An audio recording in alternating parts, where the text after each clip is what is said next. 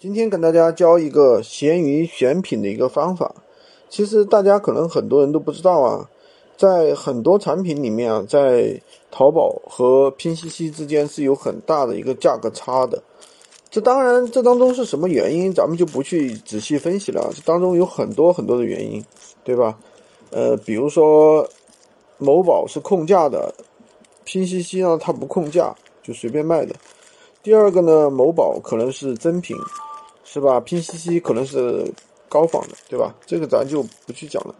但是呢，高仿并不等于等于低质量，对不对？所以说这个价格差会非常大。你会看到在某宝上面卖个一两百的东西，在拼夕夕上可能卖个三五十，那么中中间可能就有一个很巨大的一个价格差，对吧？甚至有一百块钱的一个价格差。那么我们把这个产品上架到。啊，上架到这个闲鱼上面对吧？比如说，我们就卖个半价吧，卖个五六十块钱，一单赚个五六十块钱，这个不香吗？其实是非常好卖的。我们的一个，我们的一个账号就是这样在操作，啊，就是这样的操作。那么我们有很多的一些产品，对吧？那么都是这样的类似的一些产品。那怎样去找这样的产品呢？其实这样的产品都是一些概念性的一些产品，比如说。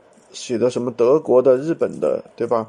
大家可以去搜啊，就会发现这很多，真的是很多很多这样的产品。呃，这个的话，具体是什么产品就没办法跟大家说了。当然的话，这个在于自己平时的一个积累，积累，好吧？今天就跟大家讲这么多。喜欢军哥的可以关注我，订阅我的专辑，当然也可以加我的微，在我头像旁边获取闲鱼快速上手笔记。